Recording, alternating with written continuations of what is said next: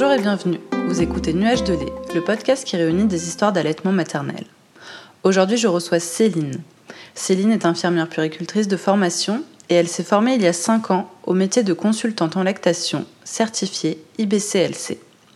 Elle accompagne les femmes, les parents dans leurs projets d'allaitement et pour elle, il est essentiel de mettre en lumière les compétences des mères, de prendre soin de l'environnement qui les entoure avant même de leur donner des conseils. Aujourd'hui, elle nous raconte son histoire en tant que professionnelle qui œuvre pour que les femmes, les parents, puissent avoir l'allaitement qu'ils désirent et puissent surmonter d'éventuelles difficultés. Bonjour Céline. Bonjour Charlotte. Je te remercie euh, d'avoir accepté mon invitation. Merci à toi de m'avoir invitée. Euh, donc je suis ravie euh, qu'on puisse enregistrer un épisode ensemble. Après, en plus, toutes les périspéties pour se connecter. Mais on a réussi. Euh, donc, est-ce que euh, tu peux te présenter, s'il te plaît? Alors, moi, je suis Céline Bourganeuf. Je suis euh, infirmière puricultrice de formation de base, consultante en lactation, certifiée BCLC depuis 2015. Je travaille sur Nice. Je fais des consultations allaitement, prénatal et jusqu'au sevrage, en passant par la diversification alimentaire, le portage des bébés, le massage des bébés je suis aussi un petit peu spécialisée sur tout ce qui est freins restrictifs, troubles de la succion. Et euh, je propose également des formations dans les centres hospitaliers et dans tous les, instituts de périnatalité, également pour les doulas en France et, à l'étranger. D'accord. Et ça fait combien de temps, euh, du coup, que tu fais tout ça? Alors, depuis quasiment cinq ans. Euh, je, je, suis en cabinet et je forme maintenant, ouais, depuis ça fait quasiment cinq ans. Ok. Est-ce que tu peux nous rappeler euh, ce que c'est euh, la certification euh, IBCLC du coup? En fait, c'est une certification qui nous permet de travailler à l'international et qui nous permet surtout de pouvoir approfondir nos connaissances sur l'allaitement maternel, la physiologie, l'anatomopathologie, on va dire, et également de prendre en charge et d'accompagner les femmes dans un choix qui est le leur, dans un projet d'allaitement maternel. Ok. Et comment tu en es venue euh, à devenir euh, conseillère en lactation et accompagner euh, les, les, parents dans la mise en place de l'allaitement et dans la suite de cette aventure? J'ai travaillé, moi, dix ans en réanimation néonatale avec les grands prématurés. D'accord. je me suis moi-même trouvée en difficulté pour accompagner les femmes parce que j'avais pas suffisamment de connaissances sur la l'accompagnement à l'allaitement maternel et les bienfaits du lait maternel. Donc, je me suis spécialisée dans un premier temps pour pouvoir accompagner mieux les femmes en service de néonatologie. Et ensuite, ça m'a passionnée. Donc, j'ai fait un mi-temps. J'ai fait euh, à la fois des consultations en privé et je continue jusqu'à ce que je me lance complètement en, privé et que je puisse euh, complètement accompagner les femmes. Et c'est là que j'ai développé également tout ce qui est le prénatal pour pouvoir leur donner les informations avant même de démarrer euh, l'allaitement et d'accoucher pour qu'elles puissent elles-mêmes trouver leur, euh, leur force, j'ai envie de dire, et leur, euh, leurs besoins dans l'allaitement maternel. On est dans un système, en tout cas, je trouve, en France, qui est surtout sur. on rend très peu acteurs, les femmes, de leur allaitement. On leur impose ou on leur donne beaucoup, beaucoup, beaucoup de conseils.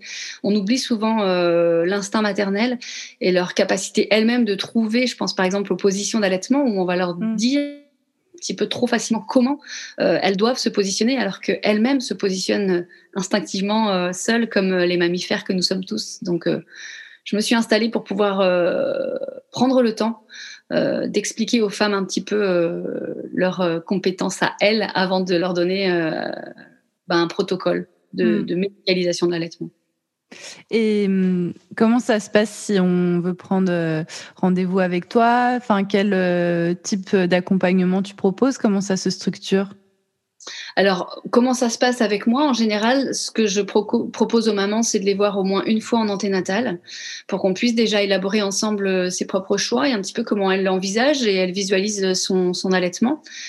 On se voit, soit si ça se passe bien, on, on se voit pas du tout, c'est-à-dire qu'elle me laisse un petit message pour me dire que l'allaitement s'est bien déroulé à la maternité ou à, domicile si elle a couché à domicile, et je reste disponible si elle a besoin. Et si euh, difficulté il y a ou réassurance dans ces cas-là, j'essaie de les voir euh, avant le troisième jour pour pouvoir déjà évaluer euh, la problématique et les, soutenir dans, dans, dans, leur choix quand il y a des difficultés aussi, euh, trouver avec elles des solutions.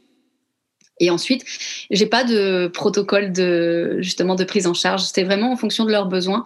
C'est elles qui viennent vers moi et, euh, et moi je reste à disposition. Sachant qu'une fois que l'allaitement est mis en route, quand les difficultés sont passées, quand il y en a, en général, je les accompagne avec la diversification alimentaire, euh, parfois sur reprise du travail, souvent aussi, et puis sur euh, le sevrage, l'arrivée mmh. d'un deuxième bébé. Enfin, toutes les, les, accompagnements sont assez différents. En général, euh, les mamans, je les vois euh, trois fois sur trois consultations. C'est à peu près la moyenne. D'accord.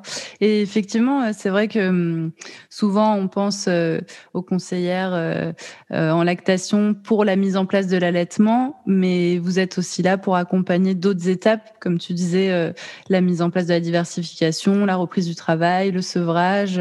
Oui, c'est vrai que bon, moi, je n'y pense pas forcément, mais c'est pour ça que je pense que c'est important de, le rappeler. Ouais. Ce que, ce que je voulais te dire aussi, parce que c'est ça aussi dans le discours des. Parce que le diplôme de consultante, ce qui nous amène à être consultante en lactation, n'est pas, pas très connu en France. Euh, il y a une grande différence entre justement le vocabulaire, entre celui que tu viens d'utiliser, conseillère en allaitement. Il y a beaucoup de conseillères en allaitement. Il suffit de suivre des formations pour devenir conseillère ou facilitatrice d'allaitement. Par contre, le diplôme de consultante en lactation nécessite quand même un, une année d'études et puis un diplôme international que l'on euh, recertifie tous les cinq ans, donc qui nous demande une formation continue sur les dernières euh, recommandations et les derniers articles à chaque fois pour vraiment être à la page pour accompagner les femmes. Ok, donc pardon, consultante en lactation du coup. Et après, voilà, il y a aussi euh, d'autres euh, euh, formations où là, pour le coup, on parle de conseillère ou accompagnante en lactation, c'est ça? Exactement, exactement. Et oui, mais c'est important, le vocabulaire et les termes, ça renvoie pas à la même chose. Donc, consultante en lactation, certifiée IBCLC. Exactement. voilà. Euh, de, de, de, travail et de, de formation, surtout euh, spécialisée avec un diplôme pour les femmes. Parce qu'on peut être. Euh, moi, je travaille beaucoup avec des accompagnantes ou des facilitatrices pour les premiers mots, j'ai envie de dire, de l'allaitement, les mots MAUX. Mm. Et ensuite, on est renvoyé vers, vers nous, vers les, les spécialistes, pour vraiment trouver des solutions adaptées.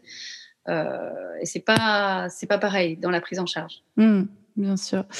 Et euh, quand on échangeait ensemble avant de préparer cet épisode, euh, tu me disais que tu avais envie d'évoquer euh, la première tétée. Alors, est-ce que tu peux nous en dire un peu plus? Oui, c'est quelque chose qui pour moi semble indispensable à en tout cas envisager et mettre en place de manière la plus pérenne. Et c'est ce qui va pour moi entre guillemets rendre l'allaitement la, dans sa longueur, dans une notion de plaisir. Ce qui est important pour moi dans cette première euh, tétée, qu'on peut appeler aussi tétée d'accueil, hein, par exemple, c'est euh, de comprendre que c'est une continuité de la grossesse et de l'accouchement, puis ensuite l'allaitement. Euh, on baigne dans un cocktail hormonal pendant la grossesse qui va se modifier avec l'accouchement pour pouvoir pratiquer l'accouchement et pour pouvoir pratiquer ces, fameuses contractions qui permettent l'expulsion du bébé. Et ensuite, ces hormones-là, elles sont là également pour, euh, pour mettre en place l'allaitement maternel. Ça veut dire quoi? Ça veut dire que cette première tétée, c'est pas juste euh, une technique ou une manière de mettre un bébé au sein, c'est aussi prendre soin du confort, de son confort, que les femmes soient confortables, qu'elles se mettent à l'aise pour pouvoir euh, accueillir leur bébé et mettre son, son, bébé au sein. Pour qu'il y ait une bonne euh, et notamment cette première tétée qui est une reconnaissance à la fois du bébé et de sa maman, et de sa maman avec son bébé. Hein. c'est ce qu'on appelle un accordage. Hein. c'est le bébé découvre le sein de sa maman, et la maman, surtout si c'est un premier bébé, va découvrir en fait ce que c'est que de mettre son bébé au sein. Et tout ça, c'est un climat hormonal qui me semble intéressant à comprendre, parce qu'il y a deux hormones qui régulent l'allaitement maternel. Il y a la prolactine, donc celle qui permet de produire le lait, qui elle se fait un petit peu de manière euh, automatique, j'ai envie de dire. Mais il y a surtout et surtout l'ocytocine. L'ocytocine, c'est l'hormone qui va permettre aussi la contraction de l'utérus pendant l'accouchement, et c'est elle aussi qui va permettre l'éjection du lait. Et cette hormone-là, elle ne peut être libérée que si la femme est bien, si elle se sent bien, si elle n'est pas stressée, si elle n'est pas traumatisée, si elle n'est pas fatiguée. Et c'est elle qui va permettre justement une complexion, j'appelle ça euh, une complexion hormonale. C'est Suzanne Colson qui le dit, hein, notre sage-femme qui euh, crée le biological nurturing.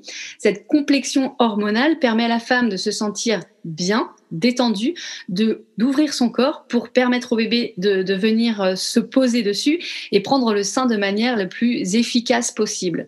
C'est pour ça qu'on comprend toute la différence entre euh, installer un bébé au sein et, et, de manière protocolaire et simplement dire à la mère de pouvoir s'installer confortablement, de laisser son corps s'ouvrir et d'observer à la fois ses propres gestes instinctifs de mammifère et à la fois ceux de son bébé, des réflexes archaïques qu'il a d'enjamber, d'agripper de venir se fouisser au sein de manière naturelle qui va faire que la prise du sein en soi va être celle qui correspond à la position du bébé qu'il avait dans le ventre de sa mère, donc il va reprendre un petit peu cette position qu'il avait là et cette maman va aussi ouvrir son corps pour que son sein saillant va pouvoir se mettre euh, en, en, ouverture totale et l'offrir entièrement à un bébé. Donc l'accordage de, de la bouche bébé et du sein de la mère va se faire de manière beaucoup plus naturelle avec une éjection du lait et une montée laiteuse plus rapide. Et surtout le bébé va pouvoir prendre le sein beaucoup plus facilement sur les heures qui vont suivre.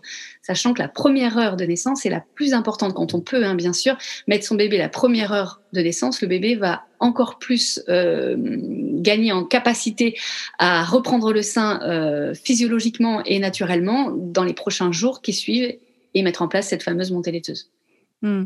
Donc en fait, euh, intervenir le moins possible, finalement, euh, protocoliser le moins possible, puisque finalement euh, la nature est plutôt bien faite quand tout se passe bien et qu'on laisse faire les choses du côté de la maman, du côté du bébé. Et moi, je me demandais par rapport bah, justement aux accouchements qui vont être un peu plus compliqués. On va avoir un bébé qui va devoir être séparé de la maman assez rapidement euh, pour euh, parfois des questions euh, vitales. Toi, qu'est-ce que tu recommandes ou qu'est-ce que tu dirais dans ce genre de situation quand il y a une séparation très précoce? Il y a deux choses qui me semblent importantes dans ces cas-là. Elle est très juste, ta, ta question. C'est surtout de maintenir la lactation, on va en parler après, et c'est surtout maintenir cette ocytocine. L'ocytocine, c'est ce qu'on appelle l'hormone du bonheur, l'hormone du, du bien-être. Donc, même s'il y a séparation ou s'il y a une, une naissance difficile, c'est important pour chaque femme de pouvoir se mettre dans sa bulle. Moi, souvent, ce que je dis aux mamans, c'est que on va avoir euh, souvent euh, une trousse pour aller à la maternité avec tout ce qu'il faut pour le bébé, mmh. et on a tendance à s'oublier soi. Donc, euh, qu'est-ce qui va faire que je vais être bien? Est-ce que ça va être le carré de chocolat? Est-ce que ça va être ma petite lumière de d'ambiance que j'ai dans mon, dans mon salon? Est-ce que ça peut être euh, tout simplement l'oreiller que j'aime, le parfum que j'aime, etc. Pour que nous, on puisse se sentir bien? Et si on se sent bien, on va pouvoir produire du lait. D'accord? Donc c'est cette première chose-là pour moi, c'est l'ocytocine. Et la deuxième chose, c'est de maintenir une lactation. C'est-à-dire que même si le bébé n'est pas avec vous, vous allez quand même pouvoir faire soit ce qu'on appelle de la compression manuelle ou utiliser un tire-lait pour pouvoir optimiser la, montée laiteuse, la production du lait que vous allez pouvoir offrir à votre bébé dès que possible. Et dans ces cas-là, on a des bébés travailler en néonat qui ne peuvent avoir que le lait de leur maman, même s'il y a séparation physique euh, au-delà de la, des maladies maternelles qui font que la femme est en réa ou que la maman n'est pas en capacité. Mais si c'est simplement une distance géographique avec un bébé prématuré ou un bébé euh, qui a besoin de soins vitaux, comme tu disais, il y a tout à fait cette possibilité pour la femme de pouvoir maintenir une lactation et d'optimiser, de se centrer aussi elle-même sur son confort quand elle n'est pas avec son bébé pour pouvoir euh, exprimer le lait et le donner à son bébé et l'avoir en peau à peau dès que possible quand elle le peut. Hmm. Oui, donc euh, une séparation précoce ne veut pas dire forcément euh, un allaitement euh, voué à l'échec. Absolument pas. Hmm. Alors peut-être un peu plus compliqué à mettre en place parce que voilà, peut-être plus difficile de maintenir justement ce bain d'ocytocine, de bien-être quand on est séparé de son tout petit bébé, mais c'est pas impossible et là, je me dis aussi euh, le soutien euh, de son conjoint ou sa conjointe et euh, des professionnels qui nous entourent est hyper important. Exactement. C'est ça quand on dit baigner dans un bain d'ocytocine, c'est avoir un, environnement propice et bienveillant autour de soi.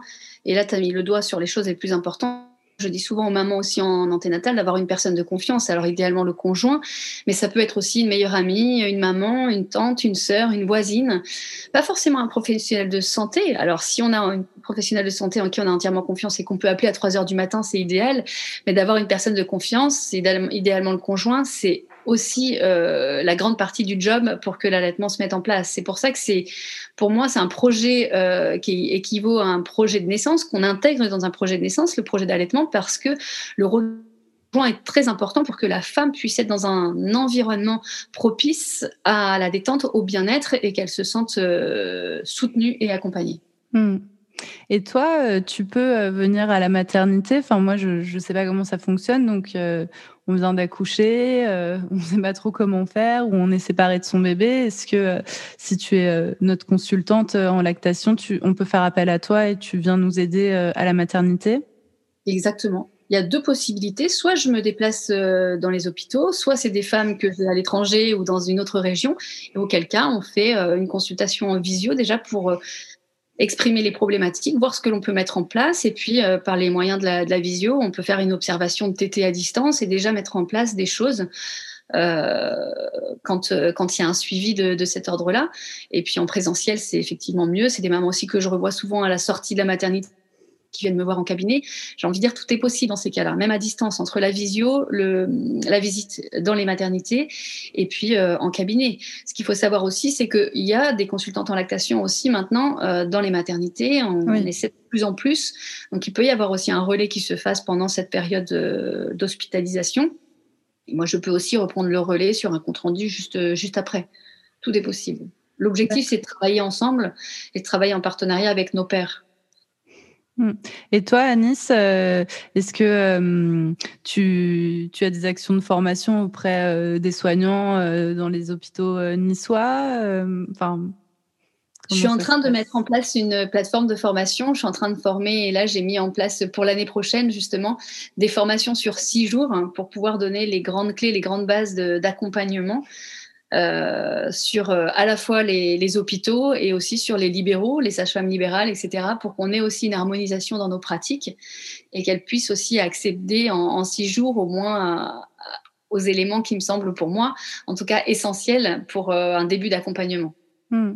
Et six jours, c'est déjà bien, je pense, pour balayer ce vaste sujet, mais avoir déjà des bonnes bases et des informations aussi sérieuses et pertinentes c'est ça, c'est une formation qui est quand même assez complète. Hein. On va parler d'anatomie, physiologie, mais on va aussi euh, développer tout ce côté-là euh, un peu instinctif et des réflexes archaïques du bébé pour pouvoir aussi euh, comprendre que nous, notre rôle, c'est de ne pas faire à leur place, mais de les rendre actrices. Donc, pour pouvoir les rendre actrices, actrices pardon, il faut déjà avoir, nous, une bonne base de connaissances solides, une bonne confiance en soi pour pouvoir bah, les laisser aller là où elles en ont Et puis surtout, moi, ce que je, ce que j'ai envie de passer dans mes formations, c'est ne pas oublier que c'est un choix parental. Si elles souhaitent allaiter, on est dans une obligation de les accompagner. Et je vois trop souvent encore aujourd'hui des mamans qui me disent non, mais on m'a dit que c'était pas possible parce que j'avais pas assez de lait ou parce que mon sein mm. était pas suffisamment formé ou ombiliqué.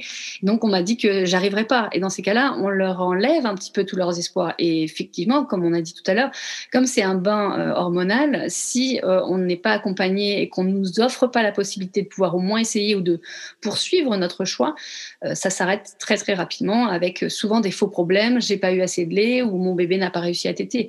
C'est parfois des prises en charge qui peuvent être un peu longues, hein, avec euh, des fois un mois, deux mois, trois mois de difficultés pour installer une, un allaitement. Mais si elles sont soutenues, pour ma part, il y a souvent pas de difficulté dans le fait que ça se rend pérenne par la suite. Hmm. Euh, et, justement, les, les, mamans que tu rencontres, les parents que tu rencontres, euh, les difficultés euh, principales qu'elles qu'ils rencontrent, c'est par rapport à cette mise en place de l'allaitement ou c'est très varié Alors, c'est très varié. mais globalement, il y a quand même surtout sur soit un problème de prise de poids du bébé ou sur des douleurs au niveau du mamelon. Et mm. euh, en fait, les, deux sont un petit peu embriqués en général. Souvent, c'est justement ce qu'on appelle un problème euh, de position. C'est des mamans qui ont euh, très bien travaillé, c'est-à-dire qu'elles ont très bien appliqué les protocoles. Et du coup, bah, c'est des bébés qui s'accrochent pas forcément d'une manière physiologique, et donc qui peuvent pincer, qui peuvent faire mal, qui créent de la douleur, voire des crevasses. Et donc, dans ces cas-là, on n'a pas une maman qui est épanouie quand elle, quand elle met son bébé au sein parce qu'elle est crispée par mm. la douleur. Donc, il n'y a pas une, un transfert pas une production de lait suffisante. Et donc, on a un bébé qui grossit pas parce que la succion n'est pas efficace et on a une maman qui n'a pas une production également efficace. Donc, souvent, le travail se joue en deux parties pour moi, c'est-à-dire évaluer la succion du bébé. Est-ce que la prise du sein est bonne Et la deuxième chose, c'est est-ce que la maman est dans, un, dans une capacité de pouvoir produire suffisamment de lait Est-ce qu'on a mis tout en place d'un point de vue environnementale, sécuritaire autour d'elle pour qu'elle puisse se laisser aller à sa production de lait, à cette fameuse complexion hormonale qui lui permet de produire du lait. Hmm. Oui, ça c'est vraiment important finalement, euh, l'environnement et comment on se sent, euh, plus que euh, ce qu'on disait, la position. Ou, ouais. C'est important de le rappeler, je pense, parce que je pense qu'il y a beaucoup de mamans qui se mettent la pression aussi sur est-ce que je fais bien, est-ce qu'elle est bien positionnée, et qui se stressent c'est ça. Donc après, c'est un cercle vicieux. Moi, je dis souvent maman, euh, quand elle me dit est-ce que là je suis bien positionnée, je dis est-ce que vous êtes confortable? Si la maman est confortable, le bébé sera confortable. Et si tout le monde est confortable, alors c'est la meilleure position pour, euh, pour la diade mère-bébé. Mmh. Eh je ne peux pas savoir, moi, si la position est bonne à partir du moment où je ne suis pas la mère. Moi, ce que je vais simplement lui poser la question et lui renvoyer la question, savoir si elle est bien. Et c'est ce que toutes les femmes devraient faire. Et c'est ce qu'on devrait faire dans nos accompagnements. Il n'y a pas de position euh, adaptée. Il y a juste un bon transfert de lait avec une maman qui, qui se sent confortable et un bébé qu'on voit aussi euh, euh, pas dans la souffrance ou dans l'inconfort quand il tête. Hmm. Et euh, tu as déjà eu, euh, c'est un peu par curiosité, l'occasion euh, d'accompagner l'allaitement, la, la mise en place d'un allaitement de jumeaux? Bien sûr que oui, des triplés également. ah bon? C'est super. Mais oui, c'est super. C'est une question d'organisation. J'ai même, moi, par petite expérience, j'ai une maman qui m'avait appelé euh, justement pour euh, la diversification alimentaire et, et juste simplement se rassurer. Les enfants avaient quasiment deux mois et demi et euh, elle a tout fait. Elle me l'a dit. Elle a tout fait un peu de manière instinctive. Elle n'y a eu aucun problème. Alors pour tout le monde, c'est pas c'est pas si évident, mais ça veut dire quand même que ce soit des jumeaux ou pas des jumeaux, c'est entièrement possible. Hmm. Euh, on est en capacité de pouvoir produire du lait pour deux bébés à partir du moment où l'enfant, les enfants stimulent suffisamment la lactation. Et après, j'ai envie de dire, euh, on s'adapte, chaque bébé est différent. Et euh, il y en a un qui va être plus glouton, qui passera un petit peu toujours en priorité. Il y en a un autre qui, au contraire, va préférer peut-être être un peu plus sur le sein droit. Donc, c'est toute une question de d'adaptation, de coordination entre les bébés et la maman. Alors là, euh, pour le coup, il y a besoin d'une logistique et d'un accompagnement autour qui est pour moi primordial pour qu'une maman puisse allaiter des jumeaux ou des triplés. il est évident qu'il faut qu'elle se fasse aider par le conjoint et autres dans tout ce qui est euh, logistique et même euh, confort parce que les, enfants doivent être à proximité, pas trop trop loin pour que la maman soit pas toujours en train de se lever, les prendre, les reposer, etc. Mm.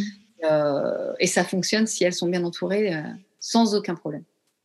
Et je me dis, d'où l'intérêt aussi peut-être d'avoir un rendez-vous anténatal avec une, une, consultante en lactation pour préparer tout ça. Alors pas pour protocoliser, mais justement pour le jour J se sentir assez à l'aise et, euh, et se concentrer euh, sur ses bébés, son allaitement ou son bébé si on n'en a qu'un. Mais ouais. Exactement, le, travail en, prénatal, c'est euh, surtout voilà de, voir avec les mamans ce qu'elles attendent et quels, sont leurs projets d'allaitement. Il y a des mamans qui souhaitent allaiter euh, d'emblée euh, très longtemps et qui veulent absolument réussir. Il y en a d'autres qui me disent moi j'ai envie de faire que, quelques semaines ou quelques mois.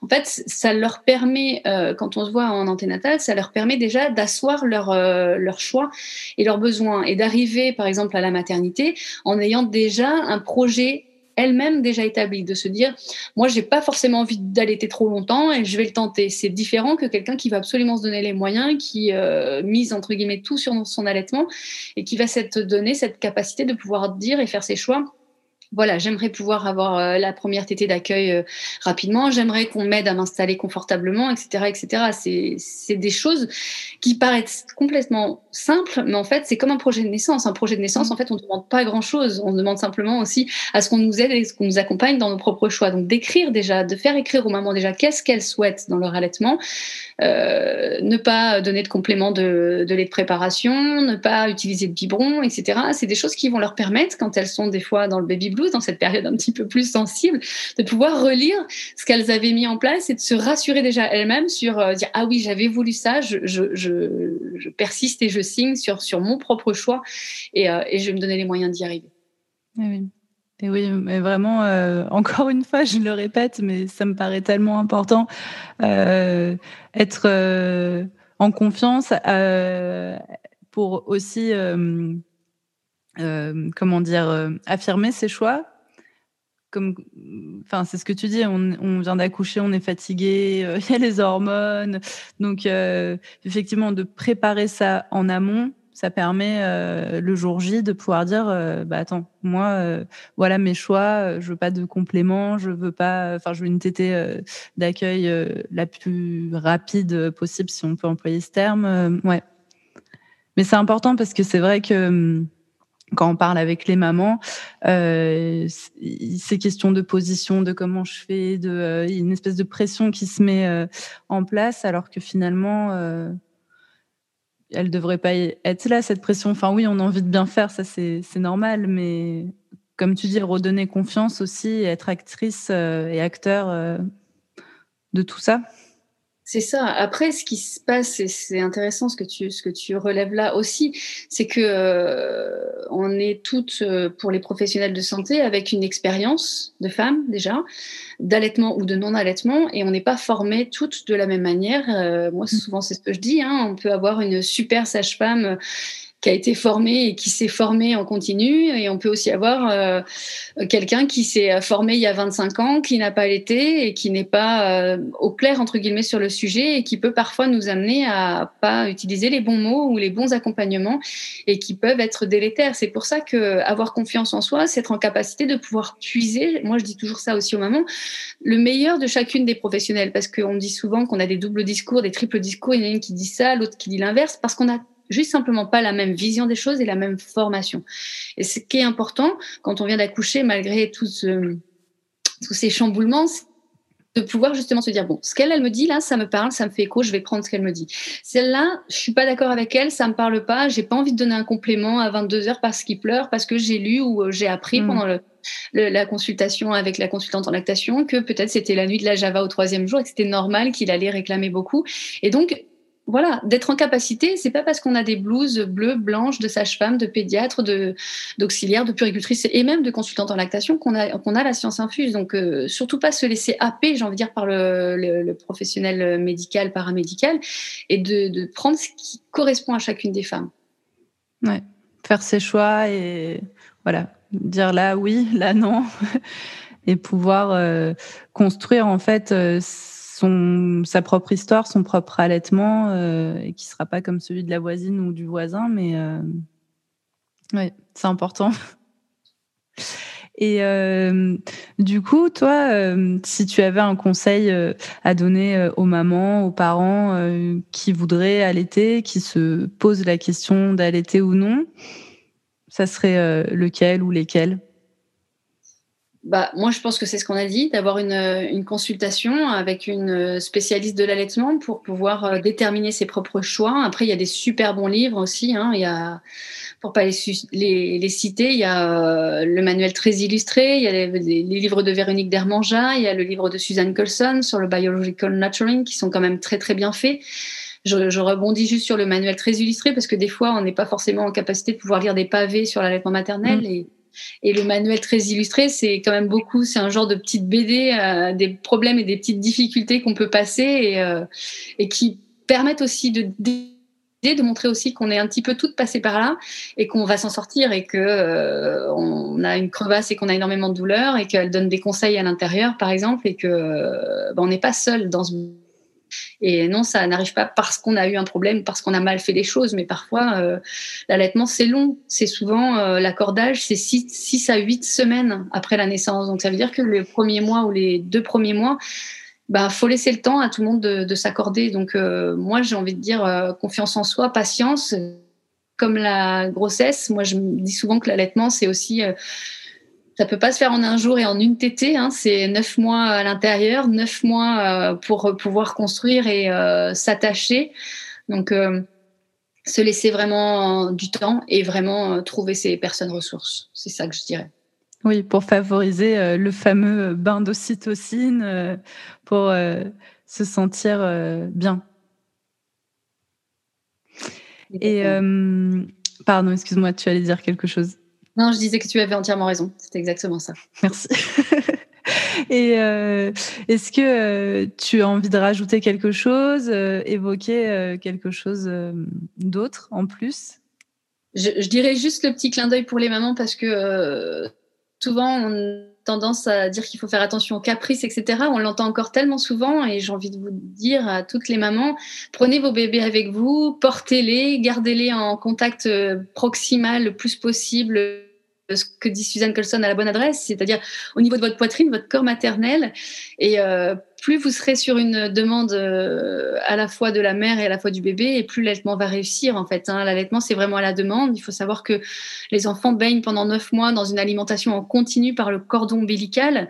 Donc c'est compliqué pour eux d'attendre trois heures, etc. Et parfois, le lait se digère en 30 à 40 minutes. Donc euh, parfois, les bébés peuvent réclamer effectivement très très souvent sur des petites périodes. Et puis euh, passer une ou deux fois trois, quatre heures de sommeil, mais être le plus aussi dans la demande et dans le côté naturel, instinctif. S'ils réclament de tétés, c'est euh, pour manger, mais il y a aussi tout ce bain euh, de sécurité affective. Euh, dans, notre, dans nos cours, hein, on apprend que c'est 20% de nutritif et 80% d'affectif quand l'enfant est au sein. Donc on peut très bien imaginer que les bébés ont parfois besoin de tétés simplement pour se sécuriser ou se rassurer ou même pour s'endormir. Et c'est pas du caprice si on va pas faire des, des bébés qui seront toujours collés à nous. Au contraire, plus on permet cet attachement-là, plus ce sera facile pour eux de se détacher, d'être autonomes euh, hmm. dans la petite enfance. Pour le coup, ce sera un cercle vertueux. exactement, exactement. Hmm. Ok, merci Céline. Merci à toi, c'était un plaisir d'échanger avec toi. Bah, en tout cas, euh, on sent euh, la passion qui t'anime par rapport à ce métier tu as, comme je te vois en vidéo, tu as les yeux qui brillent quand tu en parles. Et voilà, j'invite euh, toutes les mamans euh, euh, qui en ressentent le besoin à faire appel à une consultante en lactation et à pas rester aussi seule avec leurs difficultés.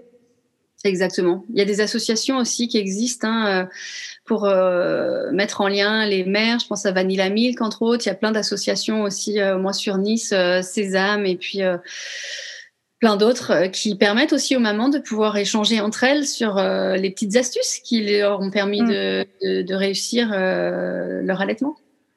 Et toi, du coup, si on veut faire appel à toi, tu as un site internet? Oui. Donc, on le retrouve avec ton prénom et ton nom ou? Exactement. CélineBourganeuf.com et vous allez retrouver euh, toute euh, ma partie euh, prestation. Il y a tout l'avant-propos sur mon parcours professionnel. Et puis, il y a un volet aussi formation. vous allez retrouver toutes les formations sur lesquelles je suis avec Suzanne Colson sur le biological nurturing. Je suis aussi avec l'Agence nationale des puricultrices de France, donc je forme aussi les, les à la formation continue. Et puis programme de formation euh, qui n'est pas que pour les professionnels de santé, puisque j'y ouvre aussi euh, pour les facilitatrices, les accompagnantes, celles qui sont euh, intéressées par l'allaitement maternel et qui veulent se former sur une formation de six jours pour pouvoir devenir un petit peu une antenne, j'ai envie de dire, un, relais sans être professionnel de santé, mais au moins avoir des clés pour pouvoir accompagner les femmes qui le souhaitent. Ok, super. Je mettrai en lien ton site internet et ton compte Instagram aussi, comme ça toutes celles et ceux qui seront intéressés pourront euh, aller cliquer pour euh, voir ce qu'il en est. Pas de souci, avec grand plaisir. bon, bah, merci beaucoup Céline et puis au plaisir. Merci à toi et bravo pour ce beau nuage de lait encore euh, ce matin. Bah, merci, à bientôt. À bientôt. Bye bye. Merci pour votre écoute et merci à Céline pour son témoignage. Si cet épisode vous a plu, N'hésitez pas à le partager et à mettre 5 étoiles sur Apple Podcast. Je vous dis à bientôt pour un nouvel épisode.